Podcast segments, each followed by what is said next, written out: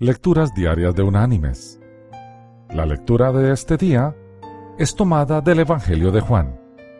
Allí en el capítulo 12 vamos a leer los versículos 24 y 25 donde el Señor nos dice, De cierto, de cierto os digo, que si el grano de trigo que cae en la tierra no muere, queda solo, pero si muere, lleva mucho fruto.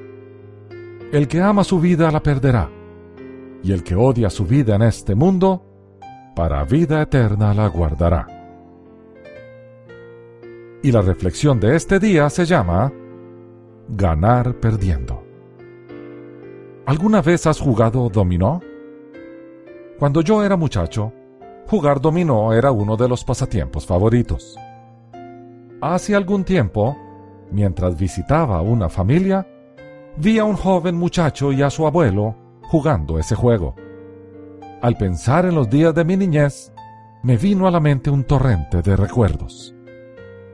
Lo extraño del juego de dominó es que se gana perdiendo. Para ganar, tienes que perder tus fichas. El que primero se deshace de sus fichas, gana el juego. Tienes que dar para obtener, perder para ganar, ser reducido a nada para llegar a la cima.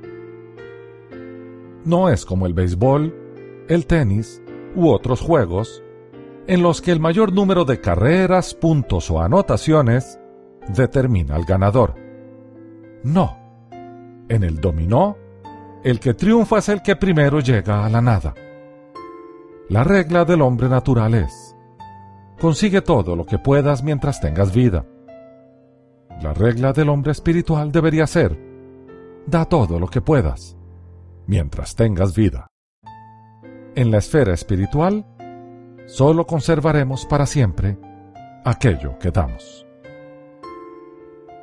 Mis queridos hermanos y amigos, en la vida cristiana, muchas veces las victorias más significativas y más importantes vienen disfrazadas en un atuendo de derrota debemos reducirnos a nada antes de llegar a ser algo.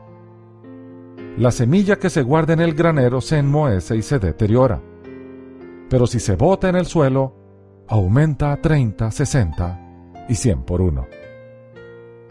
El cristianismo puede definirse como contracultura. Todo es al revés. Hay que amar a los enemigos, perdonar deudas, disminuirse a uno mismo.